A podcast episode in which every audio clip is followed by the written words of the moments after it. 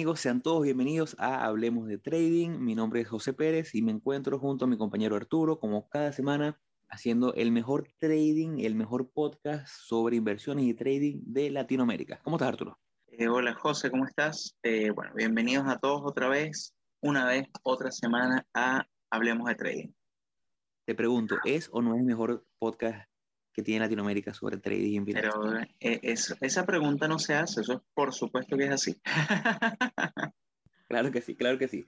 Y es por eso que esta semana, después de haber terminado el último seriado, venimos como ya es costumbre, como ya se ha hecho tradición, venimos con un episodio de análisis de mercado. Siempre nos piden y siempre nos gusta compartir la actualidad del mercado, qué es lo que está ocurriendo, sobre todo en estos tiempos en los cuales vemos bastante volatilidad y bastante movimiento a veces erráticos, a veces muy pronunciados hacia el alza o hacia la baja en acciones americanas, en los índices, en los commodities que se han movido muy, muy bien esta semana. Y es por eso que, bueno, venimos con un análisis de mercado, estaremos repasando los principales índices de la bolsa americana, el SPY. Bueno, estos son índices, nosotros generalmente lo mostramos los ETF, ¿no? Como es el SPY, QQQ, IWM. También estaremos hablando un poquito sobre Bitcoin los commodities principales, petróleo y oro, y haciendo un poquito de recorrido sobre esas acciones que vemos con bastante fuerza eh, y que a lo mejor están cambiando un poquito el liderato de lo que ha venido siendo la última corrida alcista de los últimos años. igual, antes de empezar, sí, sí, me gustaría recordarles a todos que, que nos puedan seguir en, en, nuestras redes sociales. En Instagram como hablemos.de.trading, en Twitter también nos pueden seguir como Hablemos Trading nuestro correo electrónico para cualquier sugerencia, cualquier duda, feedback, lo que quieran, es correo.hdt.gmail.com y bueno, está nuestro canal de YouTube que es Hablemos de Trading y nos pueden conseguir fácilmente, lo pueden conseguir en el, en el perfil de Instagram que hay un link que los va a llevar a todas las plataformas digitales donde, donde nos encontramos. Eh, Bueno, y ya así como para ya entrar un poquito en, en, el tema, eh, está bastante interesante la, la, la, verdad las últimas semanas y lo que ha pasado en, en, en los mercados, eh, sobre todo porque, bueno, veníamos con, con, un tema que era, ya hablando de un poco de, de, de todo lo que es como eventos económicos, eh, había, bueno, eh, había un tema que, es, que ha sido central desde hace mucho tiempo, que es, bueno, el tema de la inflación y cómo la Fed o cómo el, Banco Central va a, eh, va atacar o va a, va, va combatir la, la, la, inflación. Entonces, claro, se ha creado como, se creó como, un, como una fuerte incertidumbre y una como como una expectativa de qué era lo que iba a pasar en la última reunión de la FED. Eh, realmente no hubo mayor sorpresa. Al final la, la, FED lo que dijo era que ya prácticamente iba a reducir a cero la, la compra de, eh, de, de, bonos. Eh, y básicamente lo que dijo fue, bueno, mira, a partir de marzo se viene ya, o sea, ya la próxima reunión seguramente o lo más seguro es que vaya a venir un aumento de la tasa de interés como para combatir la, eh, la inflación. Eso obviamente lo que hizo fue como calmar un poquito la, la, el movimiento tan fuerte que veníamos teniendo porque el, eh, todo este tema inflacionario ha, ha, venido, o sea, dando, ha, ha ido dando como, como esa, eh, sí, o sea, el, ese miedo de, de, de, de, qué es lo que puede pasar y qué es lo que, cómo, puede cómo se puede ver afectado tanto la economía como el mercado. Eh, ya con esta noticia de la Fed, ya como que el mercado aguantó un poco, o sea, como que respiró un poco, ya tenía como un panorama un poquito más claro, y ahí pudimos ver, bueno, como el fin de esta caída que tuvo, que prácticamente duró, yo diría que un par de semanas. Eh, y bueno, y, y, lo que pudimos ver es, bueno, que, que la, la, el, el eh, esto es el, el SPY en, en, velas semanales, pero lo que podemos ver es, bueno, la zona donde, donde el estándar en puro hizo el, hizo el rebote. Eh, seguramente en velas diarias vamos a ver un poquito mejor estas zonas, pero estas líneas que yo dibujé son zonas de soporte que iba teniendo el índice. Yo la verdad dibujé como las que yo, las que yo consideraba que eran más como relevantes, eh, pero lo que sí vi fue que el estándar en puro iba rompiendo todas las zonas de soporte a su paso. Incluso esta semana, que es esta vela que está acá, esta vela que está acá, eh, fíjense que rompe esta zona de soporte y también rompe momentáneamente este lo que termina haciendo es un testeo. Eh, rebota en, en, la, bueno, prácticamente rebota en la última zona, en la última línea, en la última zona de soporte y logra cerrar incluso eh, positivo y por encima de, de otra zona de resistencia. O sea, esta semana fue una cosa, la verdad que el movimiento fue una locura porque el, el Standard Poor's ya había caído en, en zona de corrección y, y, recuperó, pero recuperó absurdamente y volvió, o sea, o sea, solamente para que tengan como, como una medida, estamos hablando de que, de que el Standard Poor's abrió, abrió en esta zona, abrió aquí en esta zona, cayó hasta acá abajo y logró recuperar y cerró acá arriba. O sea, eh, yo no sé si, si, si, si, si, o sea, si se dan cuenta de la, de la magnitud del movimiento que tuvo o de la montaña rusa que hubo en esa, en esa semana. Entonces, lo importante, lo destacable aquí es, bueno, esta formación, esta vela, que es bastante bullish, y el volumen que hay, ¿verdad? Eh, lo que, ¿Qué es lo que estaba dando? Bueno, era como que el, vamos a decir, el, no, no, lo quiero llamar como el fin de la caída, pero por lo menos en una zona donde, donde hubo como un freno, como, como mira, entraron compradores, entraron compradores fuertes y el mercado logró recuperarse. Luego la siguiente semana, bueno, continuó el movimiento. Fíjense que todavía, que, el, que alcanzó, o sea, siguió el movimiento alcista y lo que hizo fue testear la zona, la siguiente zona de resistencia y cerró por debajo. Ahora, esta semana, eh, nuevamente, eh, ahorita eh, esta semana está, está fuerte el, el, tema inflacionario porque dieron los nuevos, los datos del último trimestre de, de, de, inflación en Estados Unidos y fue muy por encima, o sea, bueno, muy por encima, fue prácticamente un por ciento por encima de lo que estaba estimado y el tema está en lo, en lo que representa ese valor porque al final es un tema de que la, lo que se escucha o lo que uno ve en, en, lo, en los reportajes es, bueno, no se ve inflación de, de, este valor desde hace cualquier cantidad de años, desde la última crisis. Entonces, eh, ese tipo de cosas obviamente crea, crea pánico, crea miedo en el mercado y es lo que, es lo que últimamente ha como, como manejado el mercado. Y no solamente eso, sino también está esta... Eh, yo creo que eso también ha, ha influido, que es el, el, mismo tema del conflicto que está con Rusia y Ucrania, que está bastante delicado ese tema, sobre todo por las repercusiones que puede haber entre una posible guerra entre Estados Unidos y Rusia, pues. Entonces, obviamente, todo eso ha creado, ha creado bastante eh, eh, incertidumbre, porque al final es eso lo que crea, pues, no saber qué es lo que va a suceder, pero ya antes de, antes de irme, pero técnicamente en gráfica, ¿verdad? Lo que pudimos ver, yo todavía hasta este momento, yo no veo ninguna señal, o sea, yo todavía me mantengo bastante, eh, eh, por lo menos a largo plazo, eh, a mí me gusta mucho este rebote que hizo, sobre todo por las zonas que testeó, las zonas que rompió y donde cerró y el volumen.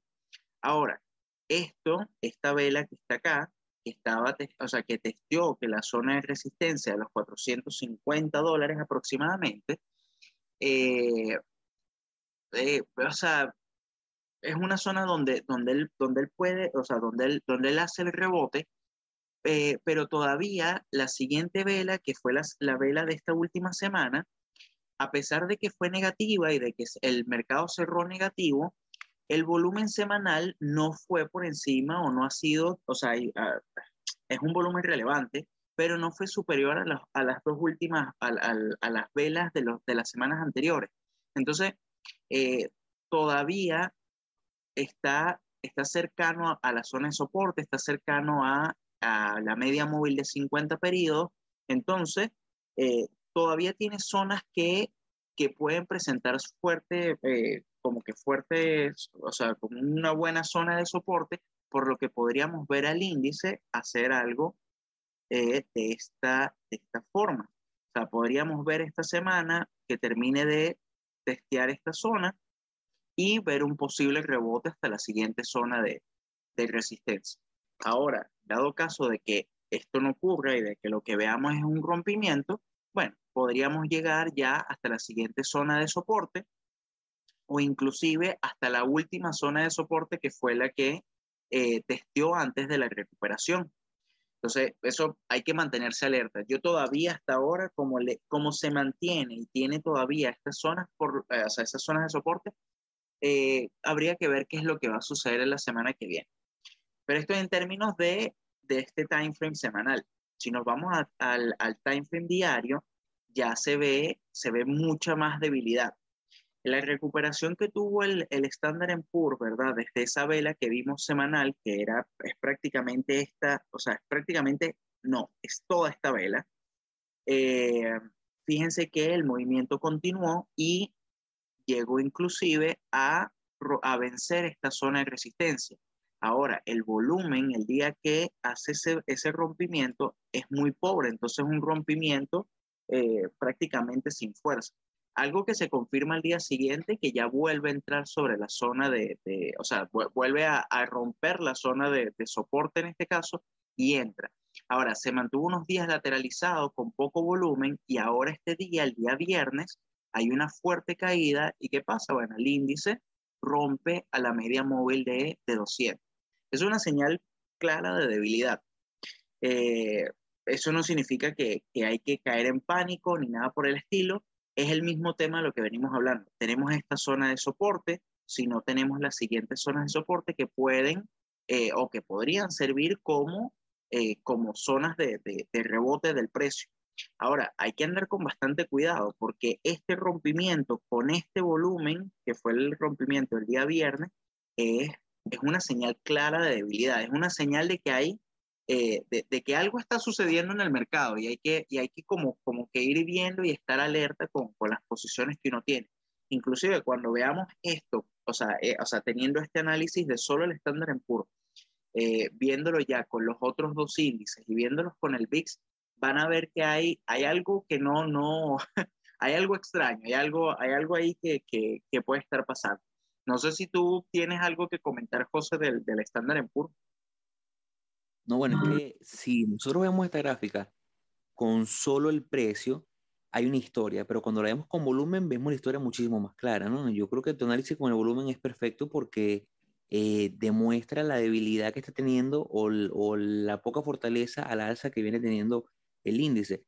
Hay que recordar que el volumen nos sirve como indicador de que nos ayuda a nosotros muchas veces a validar un movimiento. Si bien, eh, por lo menos nuestras, nuestras decisiones están fundamentadas y basadas en el precio, porque al final del día, como dice el, dicho en el trading, solamente el precio paga. Eh, muchas veces vemos que el, volumen no, no está un poco ralentizado o no nos no, no funciona siempre. Eh, el precio siempre es efectivo, al final el precio es el que paga, pero cuando vemos un movimiento como el que tuvo en la caída desde, digamos por ahí el 10, 11, 12 de enero, donde vemos esa caída tan fuerte y vemos cómo el volumen se expande, esa expansión de volumen, ese aumento en el volumen durante la caída, lo que es una, una señal de validez, no está validando ese, ese movimiento. Cuando vemos posteriormente la recuperación y vemos cómo el volumen fue decreciente, no vino acompañado de volumen, de expansión del volumen, inmediatamente lo que nos alerta, no sabemos si va a seguir subiendo o va a seguir bajando, por lo menos si lo vemos hasta ese 22, hasta ese, eso, ese principio de la corrida, ¿no? Sin ver las últimas velas, pues no tendríamos todavía indicación, algo que nos dijera con certeza, mira, esto viene subida porque viene con buen volumen. Si nosotros nos vamos un poquito a, a eso del 20 de diciembre, vemos como en la última corrida del año también fue acompañada, no, el 20 de diciembre por ahí, después de los dividendos. ¿Verdad? vemos como tuvimos esa corrida también bastante buena de finales de año, pero con muy bajo volumen. ¿Y qué fue lo que pasó después? Inmediatamente después se quedó sin esa gasolina que requiere el mercado y tuvo esa caída, fue donde comenzó la primera caída. Entonces, siempre buscamos que el volumen nos dé un poquito de validez para ver si el movimiento está validado, valga el, el término otra vez, eh, por acompañamiento de las instituciones y de, de los peces gordos en, en, en el mundo de las inversiones que ayuden a que estos movimientos sean eh, duraderos. Cuando el volumen no nos acompaña, da miedo. Por eso es que el análisis final de Arturo con este índice, cuando dice hay que ver qué va a pasar esta semana, porque vemos cómo cerró esa vela y vemos cómo viene esa vela agarrando mucho volumen. Entonces, eso es lo que nos hace pensar que a lo mejor los próximos días pudieran ser de, de, de continuación en esa caída. Claro, es que, es que el, o sea, eh, es justamente lo que, lo que tú dices. O sea, fíjate, o sea, solamente fíjate los movimientos tan bruscos que ha tenido el mercado, tanto al alza como a la baja, porque efectivamente el volumen no ha acompañado la, la, o sea, como la, las subidas. Eh, o sea, el, esta recuperación que tuvo no la acompañó, al igual que, que el análisis que viste acá en, en diciembre. Eh, pero los movimientos que ha tenido al alza y a la baja han sido muy, muy, o sea, muy fuertes, han sido, es como muy agresivo el movimiento y la verdad es prácticamente como, como una montaña rusa, va, va para arriba, va para abajo el mercado y está como, como o sea, no, no tiene esa tendencia clara y no tiene, ahora, yo sinceramente comparto mucho lo, lo, que tú dices, va, hay mucha debilidad en el mercado, sobre, y se ve mucho en el estándar en PUR, se ve esa debilidad. Entonces, hay que mantenerse con cuidado, hay que estar con alerta, eh, sobre todo para el lado alcista. Eh, la verdad, para, para, ambos, para, para, ambas, eh, para ambos tipos de operativas hay que andar con, con alerta por esos movimientos tan fuertes que hay. Entonces, viéndolo de esta forma, yo mantendría, o sea, si es algo, o sea, si viéndolo desde mi punto de vista, yo no tomaría operaciones hasta saber efectivamente cuál va a ser la dirección o cuál eh, o cuál va a ser como la confirmación del movimiento del precio. Si esto va a continuar y se va, a caer hasta, hasta las próximas zonas de soporte, ¿verdad? O efectivamente vamos a ver un rebote en la zona que vimos en, en, eh, en el time frame semanal y continuar al alza. Hay que esperar porque no sabemos efectivamente qué es lo que pueda pasar. También hay que recordar que estamos en temporada de earnings que también en temporada, esta, esta temporada también aumenta mucho el, la volatilidad justamente por los resultados financieros, porque las acciones tienen movimientos muy fuertes. Entonces, eso le suma como gasolina a, a toda la, la, todo lo que está ocurriendo en el, en el mercado. Entonces, eh, yo creo que con esto el estándar en PUR lo podríamos, lo podríamos pasar y vamos a pasar al, a, a, ver el Nasdaq, que lo vamos a ver en, el, eh, en este TF, en el QQQ si nos vamos a ver, las, a ver las semanales, ocurre algo similar, pero fíjense que a diferencia del Standard Poor's, aquí se observa inclusive más debilitado que el Standard Poor's. ¿Por qué? Bueno, justamente por la vela semanal. La vela semanal, si ustedes se recuerdan, en el Standard Poor's estaba por encima de, de esta línea, de, de, de, esta media móvil de, 50 periodos. Acá en este caso lo que hizo fue básicamente, o lo que ha hecho las dos últimas semanas, ha sido testearla y rebotar a la baja en esa, en esa, en esa media móvil. Entonces pareciera que lo que está haciendo el, el índice, o sea, lo, pareciera que lo, que lo que quiere hacer es, pues esta caída recuperó y ahora lo que va a hacer es va a continuar a la baja. Eso es simplemente una, o sea, lo, lo, lo que, uno, lo que uno podría como, como asumir o lo, lo que podría uno ver o observar desde acá. No, la verdad que efectivamente no sé qué es lo que va a suceder. Eh, pero esto es una señal clara de debilidad que tiene. Incluso, fíjense que cierra por debajo de esta zona de, de soporte, que es una zona fuerte de soporte en el, en el, índice, y ahora hay que esperar a ver qué es lo que hace. Lo más seguro es que, eh, o sea, hay que mantener como monitoreado esta zona de soporte, a ver qué es lo que va a hacer el precio cuando la alcance, porque seguramente el precio va a continuar esta caída hasta esta zona y ahí veremos si hay un rebote al alza o efectivamente vamos a caer hasta la próxima zona de soporte que habría que, que dibujar en el, en el gráfico. Entonces, yo lo que sí observo es que el, lo que es el sector tecnológico se ha visto más afectado con todo este tema del, del eh, o, sea, de este, o sea, ahorita en este momento en la situación del mercado se ha visto bastante afectada en comparación con el, eh, con el mercado en general. Ahora, en velas diarias, ¿verdad? Se ve inclusive más, como más acentuada lo que es esa debilidad. Fíjense que donde está haciendo en este caso el rebote es sobre la media móvil de los 200 periodos. Entonces, eh, esto es, o sea, esto es, yo creo que, que vale, vale la pena hacer el, el dibujo, pero eh, fíjense que cuando uno rompe, eso sucede con el, con el precio. Si esto es una zona de soporte y el precio rompe la zona de soporte, eh, esta zona que está, que antiguamente era un soporte, ahora va a ser una zona de resistencia.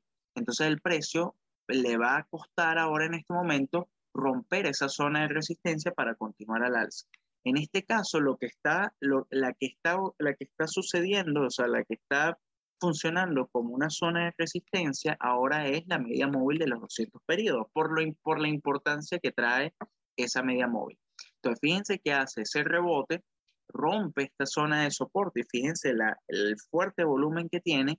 Y ahora, ¿qué es lo que queda? Bueno, esperar nuevamente esta caída. Pero vemos que el precio está por debajo de todas las medias móviles, no tiene una tendencia clara.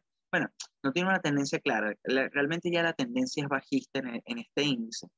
Eh, pero no tiene, no tiene como, como, o sea, habría que esperar qué es lo que va a hacer sobre esta zona de soporte, esta última línea que está acá, y efectivamente ver qué es lo que va a hacer el índice.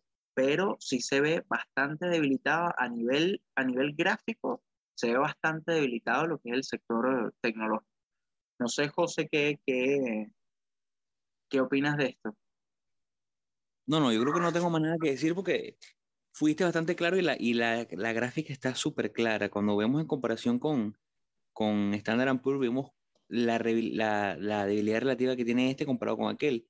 Ese, ese punto cuando comenzaste, nada más eh, haciendo para que la gente tenga esa referencia, ¿no? Comparen dónde estamos comparados con la media móvil de 50 versus el Standard Poor's. Y nada más ahí ya la gente tiene un punto de comparación muy básico, pero clave para identificar cuál está más débil y cuál está más fortalecido. Si bien el mercado en general se ve bastante débil, cuando vemos Nasdaq y vemos la, la, la caída que han tenido los principales actores, aún incluso cuando los reportes de ganancia no han sido tan, tan desfavorables, nos dice que, bueno, es lo que venimos hablando en, en, varios de los últimos episodios. A lo mejor estamos en ese punto que se llama rotación en el mercado donde los líderes dejan de ser líderes y dan paso a que nuevos nombres se forjen. Eh, ahí me gustaría que, que le hagas un repaso rapidito, no sé si lo tienes planeado ahí, al Russell que, que, temprano estuvimos viendo una formación bastante interesante con un patrón que, que, se puede aprovechar bastante bien. Sí, no, claro, por supuesto.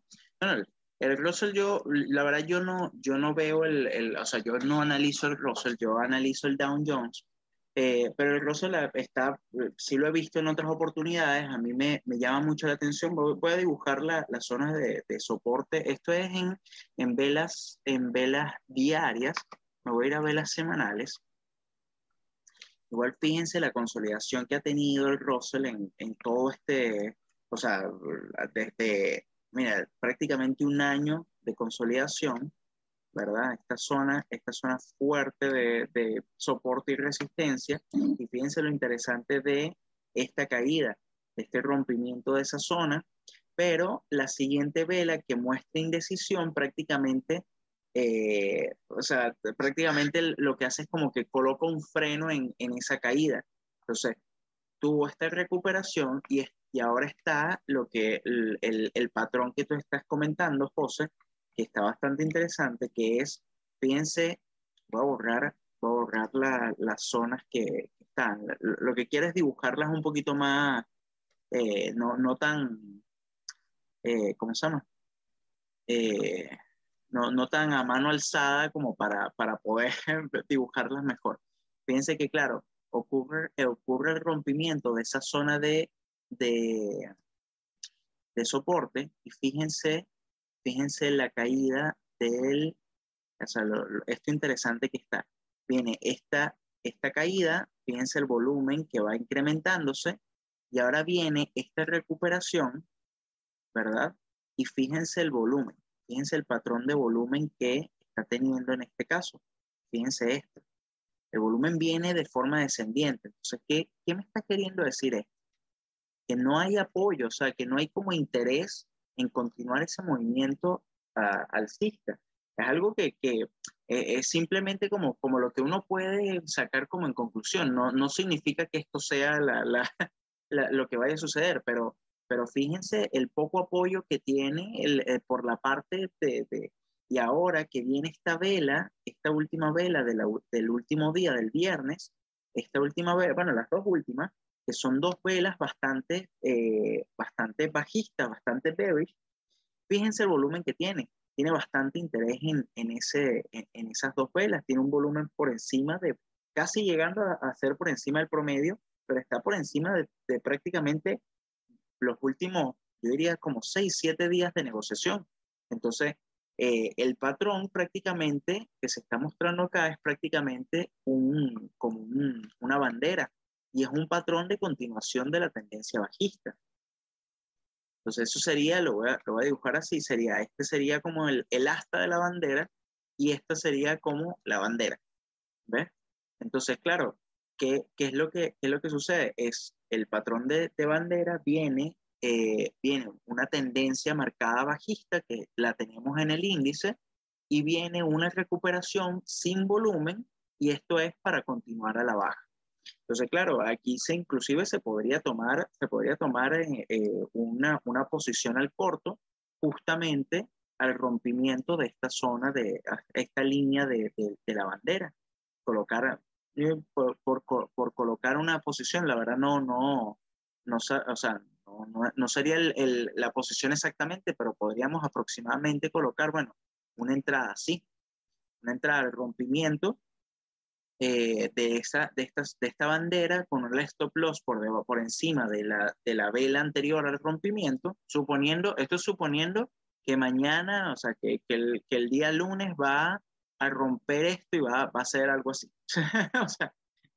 o, sea, suponiendo que va a haber una, un rompimiento de esta zona hay un rompimiento de esta zona, podríamos tomar una posición de esta forma eh, y llegar por lo menos, por lo menos hasta estos mínimos como primer target.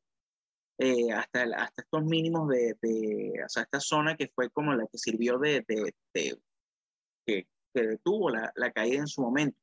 Y ya han dado caso de si llega a romper esa zona, bueno, poder continuar hasta la siguiente zona de soporte que habría que dibujar en el, en el gráfico, la próxima zona de soporte relevante.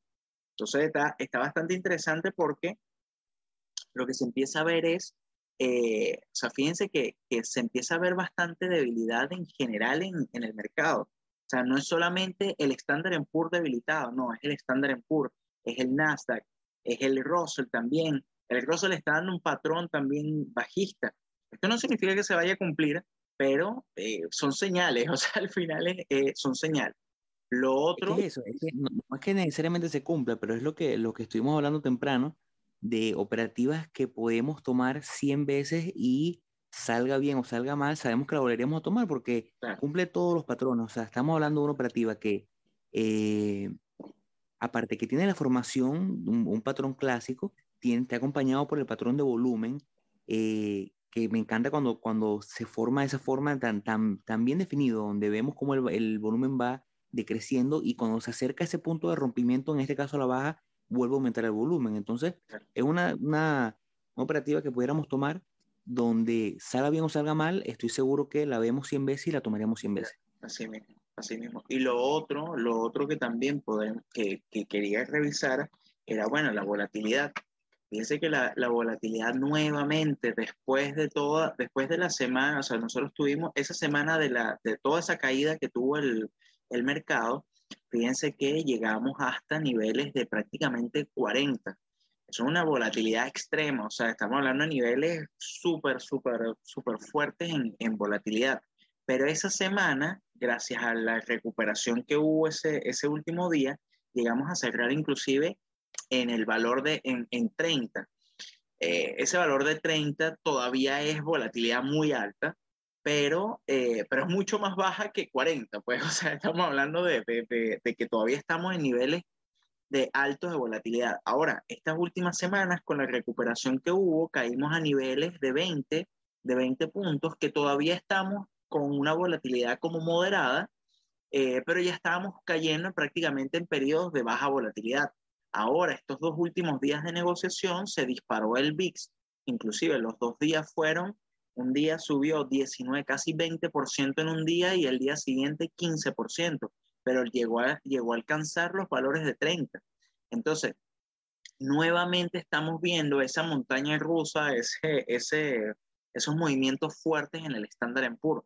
Eh, yo sinceramente siento que cuando la volatilidad está así de alta, son mercados muy complicados para, para hacer swing trading. Y lo digo es porque si uno se pone a ver el watchlist que uno tiene, los movimientos que, que hay son de 6, 7, 8%, que no son movimientos normales de, la, de, de ese tipo de acciones.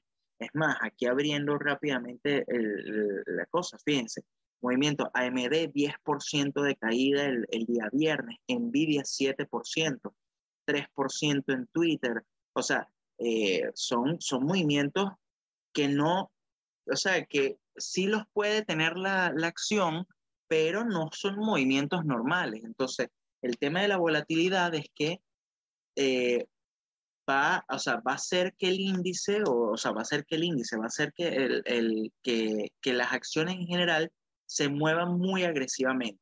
Eso no significa que se van a, a mover muy agresivamente a la baja ni al alza. Se van a mover muy agresivamente, sea, cualquiera de los, dos lados. Y eso lo podemos ver en el Standard Poor's que lo, en, y en, en los índices, que vemos que sube 2, 3% en un día o cae 2, 3% en un día. Esos no son movimientos normales de un índice, no son movimientos que, que, se ven usualmente en el índice. Y eso es toda esta incertidumbre y todo este, eh, ¿cómo, ¿cómo, lo explico? Todo, todo, todo lo que se está viviendo en el, en el mercado actualmente. Entonces, yo creo que la recomendación ahorita es, bueno, eh, primero, eh, tratar, o sea, mantenerse alerta, minimizar el riesgo, porque si vas a tomar operaciones porque ves algún patrón, quizás no tomarlo con el, el, el, el riesgo completo que, que, que, tomas normalmente.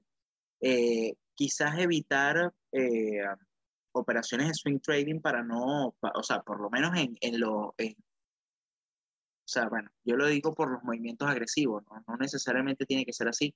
Esto es un mercado que como tiene estos movimientos agresivos, las personas que se dedican al day trading aprovechan mucho porque los movimientos son muy fuertes.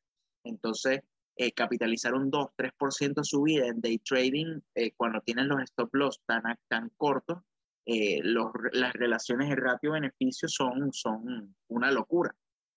Eh, pero mucha cautela, mucha cautela porque así como puedes capitalizar un movimiento muy bueno muy rápidamente, eh, se te puede ir en tu contra muy rápidamente. Estamos hablando en dos minutos, tres minutos, te puede tocar el stop loss rápidamente. Entonces hay que, hay que andar con, con, con mucha cautela con, con este mercado. Eh, Yo creo que ahí, ahí el, el, tema es, por lo menos cuando vemos esto y vemos esas caídas en, en las acciones que venimos siguiendo y las acciones que siempre nombramos aquí, AMD, Apple, Amazon, que son acciones que no necesariamente, bueno, AMD siempre las estamos trayendo, pero hay muchas que a veces, por lo menos Apple y Amazon, no las estamos trayendo activamente, pero son acciones que son referencia.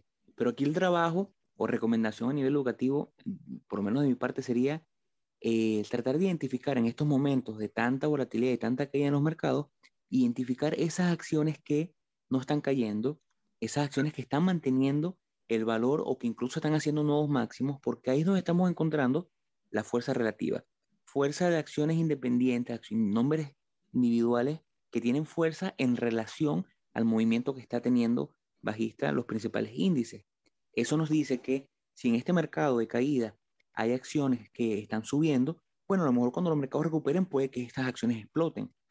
Esta semana lo conversamos Arturo y yo. Hay dos tipos de fuerza relativa eh, que se buscan en este tipo de, mercados. Hay una que es la que llaman acciones de resguardo, acciones que durante mercados eh, bajistas la gente busca resguardar su dinero en estas acciones que tienden a ser más sanas o menos volátiles, generalmente acciones de consumo masivo, eh, de electricidad, de bienes y servicios, son donde la gente mete su dinero como resguardo, porque son acciones que por lo general tienen muy poco crecimiento anual, pero son acciones que en una economía de recesión, se espera que la gente siga pagando por lo menos los servicios básicos. Por eso que las compañías de electricidad eh, son vistas como este tipo de acciones. Pero también hay acciones que son vistas como de resguardo o acciones que eh, no solamente caen eh, y aguantan ese valor cuando el mercado cae, sino que donde cuando el mercado encuentra ese piso pueden dispararse junto con ellas. Y hay muchas de ellas. Así como hay acciones de este tipo, también hay commodities de este tipo. Eso lo veremos un poquito más adelante. No sé si vas a nombrar ahí el, el, el down. Eh, no, yo la verdad que ya con, ya con esto, ya hablando de la del VIX, ya, ya, mm, o sea, ya terminaría como el análisis de lo que es, de lo que es stocks. O sea, perdón, de, sí, sí, sí, de lo que es stocks.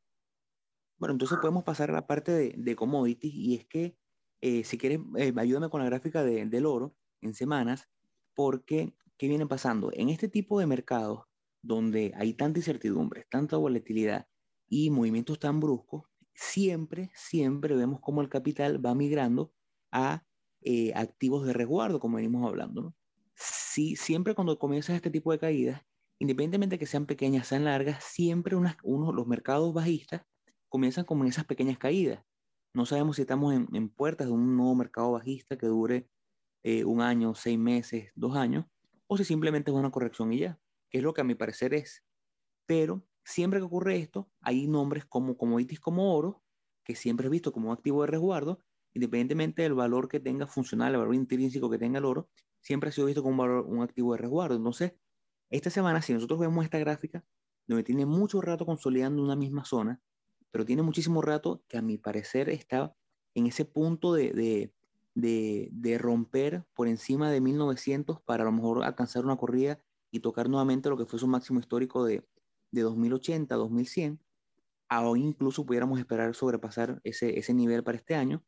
Eh, vemos como a nivel técnico él viene a hacer un, un, un botón espectacular hace unos años, consolidó de una manera muy, muy bonita. Incluso yo estuve buscando la manera, inicialmente el año pasado, entre julio de 2020 y eh, abril de 2021, hizo como un banderín alcista, donde vimos esa consolidación y estamos esperando que rompiera, rompió, pero no logró, no logró superar su máximo anterior. Pero esta vez, después de hacer este piso, yo considero que estamos en un buen punto por una relación riesgo-beneficio favorable para a lo mejor posiblemente una entrada por encima de, de, de los 1890, 1870 eh, y esperar a lo mejor alcanzar ese máximo histórico.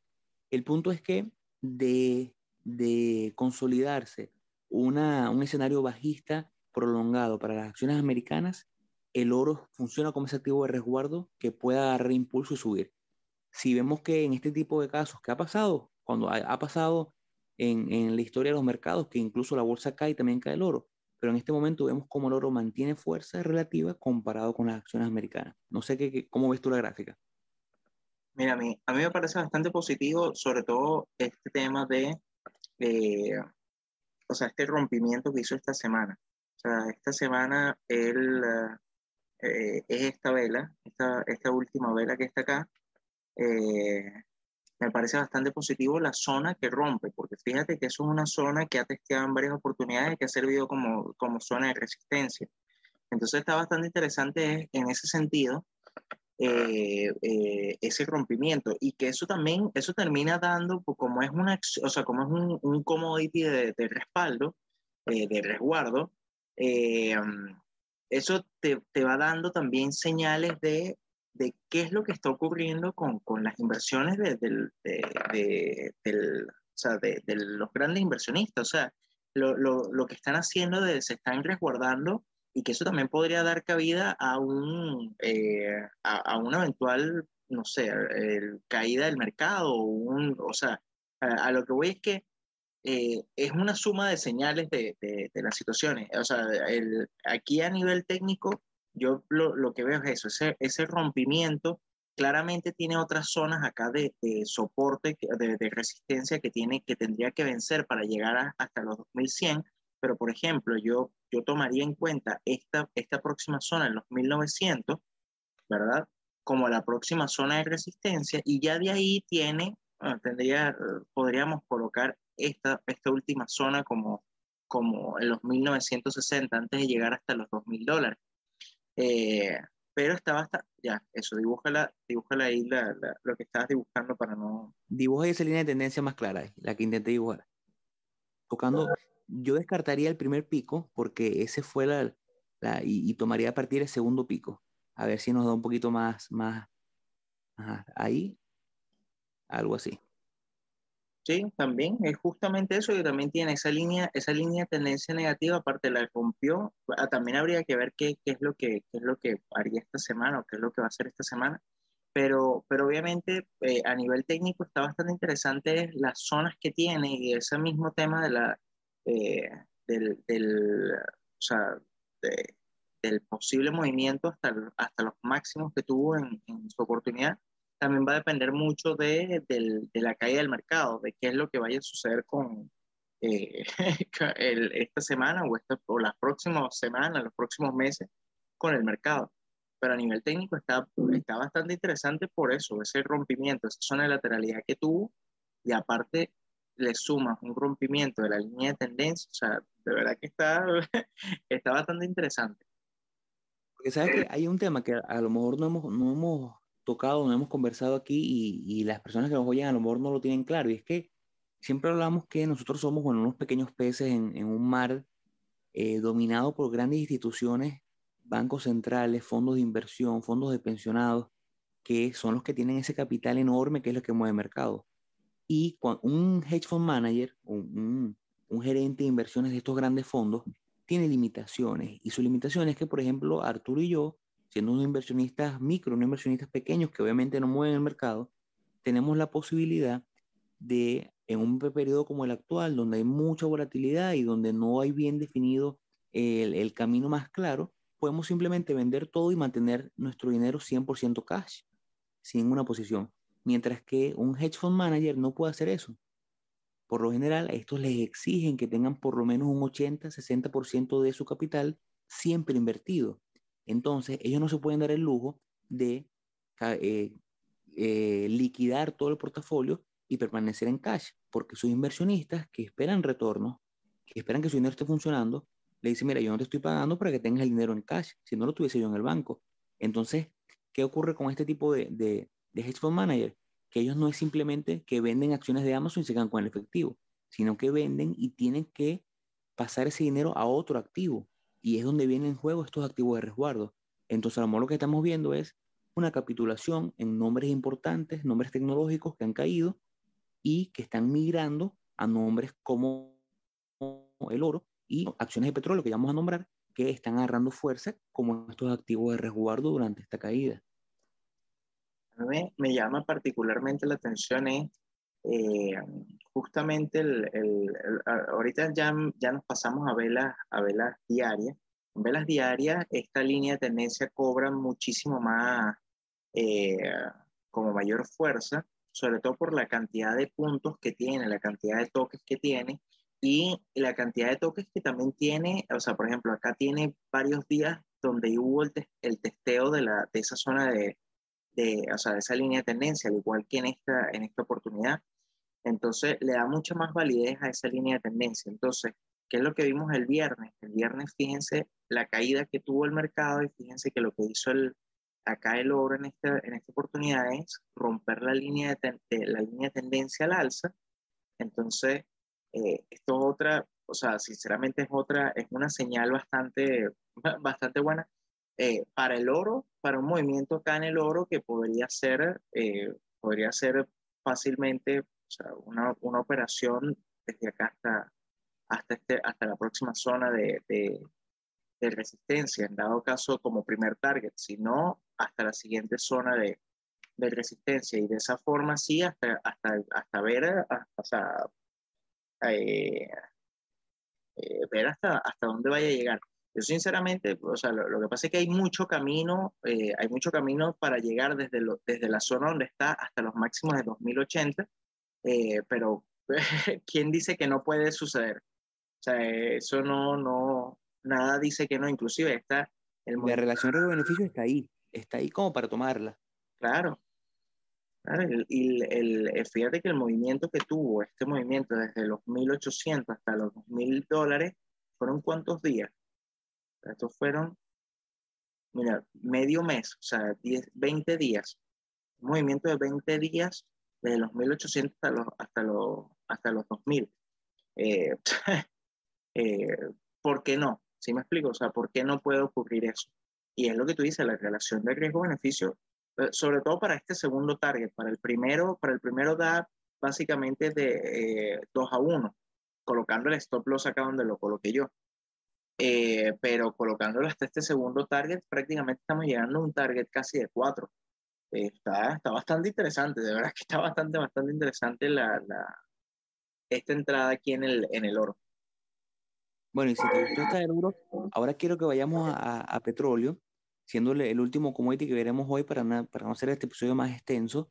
Eh, con el oro, con el petróleo no quiero que, que, nos lancemos un análisis muy profundo porque, bueno, sencillamente el oro lo venimos diciendo desde hace tiempo. En los últimos dos o tres análisis de mercado que hemos hecho, hemos hablado bastante del petróleo, hemos hablado de cómo el petróleo, eh, bueno, la, el, la narrativa inicial desde finales del 2020 era, cuando estábamos en aquel episodio hablando de un petróleo a 22, 27 dólares en el momento, es que esperamos eventualmente que llegue un nivel de, porque hay, hay algo importante con el tema del petróleo, es lo que muestra tanto el petróleo. Eh, los commodities en general tienen una diferencia importante con respecto a las acciones, y es que los commodities tienen un valor físico, un valor intrínseco de su uso, y al mismo tiempo, como son activos que se tradean en mercados spot, o sea, mercados físicos, eh, hay temas de oferta y demanda que son más reales, eh, sin quitarle mérito a las acciones, pero hay un, un poco de menos especulación, sin que tenga nada de malo la especulación. Eh, el petróleo tiene que ser almacenado, el que lo compra tiene que tener capacidad de almacenamiento, eh, el que lo vende, lo vende porque tiene una producción y debe salir de la mercancía para poder dar paso a la nueva. Entonces, hay un, un, sistema de ese supply chain en el, mundo bastante significativo que cuando se altera vienen esas grandes dificultades que vimos por lo menos el año pasado cuando el barril en el mercado de futuros cayó a, números negativos. Entonces, me gusta mucho analizarlo porque si bien se puede ver como un mercado que resguarda en base, en base a lo que pueda pasar en las naciones americanas, también hay un tema de oferta y demanda muy real. Y lo que se está esperando desde el 2020 es que el mundo vuelva a tener la demanda de crudos y de combustibles fósiles en generales igual o mayor a la que tuvo en la época prepandemia. Pero ¿qué pasa? Que necesitamos una gran cantidad de vuelos nuevamente, una gran cantidad de movimiento turístico y, de mercancía para que esos niveles vuelvan. Sin embargo, ya estamos viendo cómo el petróleo está próximo a tocar los 100 dólares por barril, cuando eh, hace ya, hace menos de dos años estamos en menos 27 dólares. Ese como primer punto. Eh, cuando nos vamos ahora, no solamente, por eso digo que no quiero extenderme en la gráfica del oro, porque sinceramente, hoy por hoy, veo el oro que en los próximos meses o a finales de año puede estar en torno a los 140 dólares por barril, pero no por un análisis de gráficas, sino por un análisis de oferta y demanda y de producción en el mundo. Aparte, tiene ahorita ese componente eh, adicional de la tensión que hay con esta, esta posible invasión de Rusia eh, a Ucrania, que obviamente escalaría este conflicto bélico y pro, países productores de petróleo obviamente eh, los afectaría de una u otra manera. Pero si me voy a la gráfica sola, yo como trader no puedo entrar porque no tengo un punto de entrada lógico. El punto de entrada lo pasamos ya hace semanas, hace meses. Al decir ahorita como trader, mira, quiero entrar porque quiero exposición a este mercado, ahorita no es el punto, no es el momento porque no tengo un buen punto de entrada, no, al no tener un buen punto de entrada no tengo un buen punto de, de stop loss, no tengo una relación riesgo-beneficio. Entrar en este momento sería entrar desnudo eh, a un mercado que mañana puede bajar, mañana puede subir, pero si sube o si baja, no voy a tener ese punto que me permita a mí controlar. No quiero irme al corto porque creo en, en, la posible subida hasta por lo menos 120 dólares para mediados de año, pero entrar en este momento sin ningún punto de estructura, obviamente va en contra de mi trading plan. Y ahí es donde yo quiero eh, mostrarles cuál es la forma que uso yo para tomar exposición en estos mercados cuando en la gráfica principal no tengo la posibilidad de entrar a una operativa se te cortó, José, no, no, no te escucho. ¿Estás ahí? Ok, hemos vuelto. Tuvimos unos pequeños, unas pequeñas dificultades técnicas, pero ya nuestro equipo, eh, tenemos dos camarógrafos, aquí en, el canal y tenemos a dos editores en Singapur, ya lograron acomodar el pequeño percance que tuvimos. Eh, como les decía, vamos hablando de, de, petróleo, les decía lo difícil que sería en este momento entrar una operativa, tomar una operativa en petróleo porque no tenemos un punto, no tenemos estructura como para entrar con un stop loss lógico o con un target que nos permite una buena relación riesgo-beneficio. Entonces, ¿qué hago yo en este tipo de casos? Me busco un proxy. Un proxy es una, eh, otro instrumento que me permita tener exposición en el mercado, así como un ETF eh, de petróleo, por lo menos, como el USO en acciones, es un proxy para tomar exposición en este mercado eh, en este caso yo busco acciones que estén relacionadas a la industria petrolera. Hay dos nombres que comentaba con Arturo temprano, uno que se llama COP, si puedes colocármelo por ahí, tiene una estructura muy bonita, se ha venido formando bastante bien y vemos la corrida tan grande que ha tenido. Esta es una acción que cotiza en la bolsa de Nueva York y cuando lo comparamos con el Standard Poor's, cuando lo comparamos con Nasdaq, con, con IWM eh, o el Dow Jones, vemos que ha tenido una fuerza relativa bastante impresionante. ¿Por qué? Porque, bueno, CocoNophil es un productor de petróleo eh, con una gran una red de bombas de, o de gasolineras en Estados Unidos y en el mundo bastante amplia. Entonces, cuando nos vamos a lo técnico, vemos esa pequeña consolidación que está haciendo, eh, vemos como ya reportó ganancias, fueron positivas, vemos como ya esta semana pasada eh, fue la fecha de distribución de sus dividendos.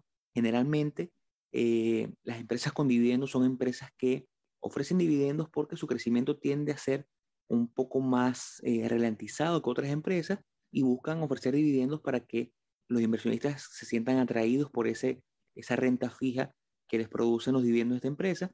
Por lo general, cuando una empresa da los dividendos esas cuatro veces al año, porque lo hacen trimestralmente, la gente que toma su dividendo vende y generalmente vemos una pequeña caída. Entonces, cuando nos vamos a la gráfica y vemos que los, los earnings fueron buenos, en los últimos dividendos, cada vez que los han dado, la empresa ha mantenido su crecimiento y se ha mantenido bastante fuerte. Y cuando nos vamos a que el petróleo viene en subida tan fuerte, entonces vemos que da forma eso que dibuja Arturo ahí, un patrón ascendente, un triángulo ascendente bastante bien dibujado que se ven diarios. Me gustaría que a lo mejor la, la, en la base tenga más semanas, que se vea más claro en semanas, porque si no vamos a semanas va a estar un poquito complicado.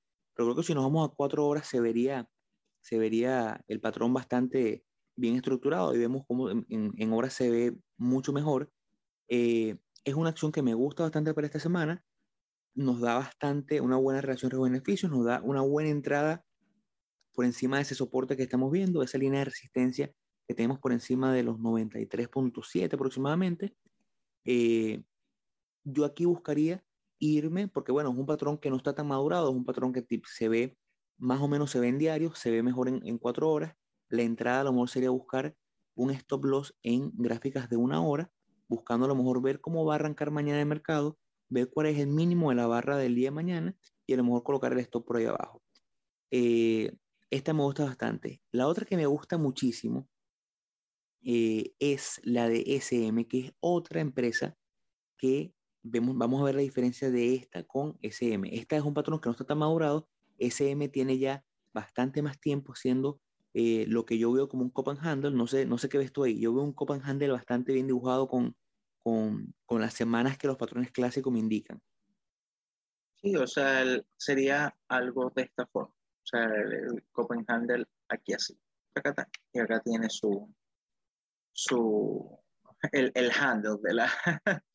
De la, yo, yo, lo vería eh, doble, porque veo ese cop and handle ahí y si lo, ves, si lo ves en semanas, se ve desde formándose desde, desde el año ah, claro.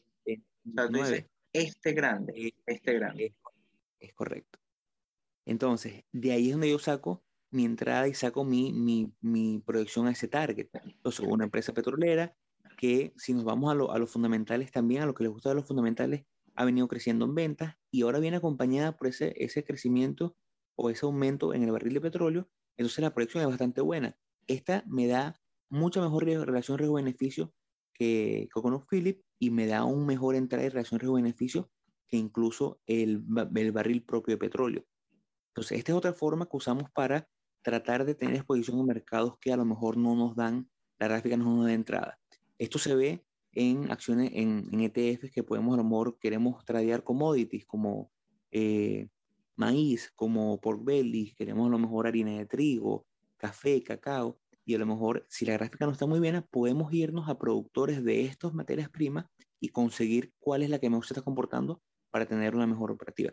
Por lo menos yo, de estos tres nombres, desde el barril de petróleo como tal, Philip y SM, sin duda alguna, tengo a SM Energy como una de las acciones potenciales esta semana para tomar un long si el, el precio de mercado llega a romper por encima de los 37.5 aproximadamente.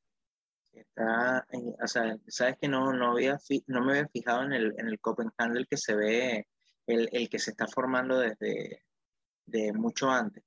Eh, pero está súper interesante porque si lo ves en velas, en velas semanales se ve claro, se ve clarito el, el Copenhagen. Eh, yo había visto uno más pequeño, había visto el, este del, del handle como tal, de ese patrón completo, pero está, está está muy buena esta operación, sobre todo por la relación riesgo-beneficio que prácticamente casi cuatro de, este, la relación de riesgo-beneficio está, esta operación está muy buena. Está, claro, aún, eliminando, eliminando toda la narrativa, eh, todo el cuento del petróleo, todo el tema del, del, aumento del barril, solamente viendo las partes técnicas, sin saber el nombre del, de la empresa que estamos viendo en, pantalla, solamente viendo la gráfica, viendo esa entrada con ese posible target, ese stop, esa relación riesgo-beneficio ya es una operativa de esas que sabemos que dentro de cinco años vamos a ver y decimos, bueno, a lo mejor salió negativa, pero la volvería a tomar porque tiene toda la, la, la configuración necesaria y tiene los números como para tomarla y si sale bien, creo que puede ser una operativa bastante rentable para este mes de febrero. Está, está buenísimo. Ahora, igual eh, antes de, cerrar, sí me gustaría hablar rápidamente sobre, sobre el, tan amado y odiado Bitcoin. eh, creo que a nivel, a nivel de, gráfica, igual, fíjense que a lo largo de, yo diría ya su bastante tiempo, su, año, casi, sí, prácticamente un año, eh, ha estado bastante lateralizado en, o sea, sin una tendencia, sin una tendencia específica. Eh, pero ahorita eh, está, o sea, está o ha estado en unas zonas que son bastante, o sea, la, había, él hizo, eh, que casi llegó a, rebotar sobre la zona de los 30 mil dólares, que era una zona bastante, bastante interesante de, de, soporte del Bitcoin, pero ahora la zona de los 40 mil dólares también es una zona de, de soporte y resistencia que efectivamente en su momento rompió, ahora la volvió a recuperar y estaría bastante interesante ver qué es lo que sucede si este movimiento continúa a la baja, ver qué es lo que sucede alrededor de esta, de esta zona, ver si efectivamente el precio va a rebotar, va a continuar al alza o efectivamente va a romper y nuevamente llegará hasta, hasta dónde llegará, si hasta esta zona de donde, donde rebotó en esta oportunidad o ya rebotará sobre los 30 mil dólares. Eh, lo que sí es que se ve bastante debilitado como, como tanto como las otras, eh, como los otros activos.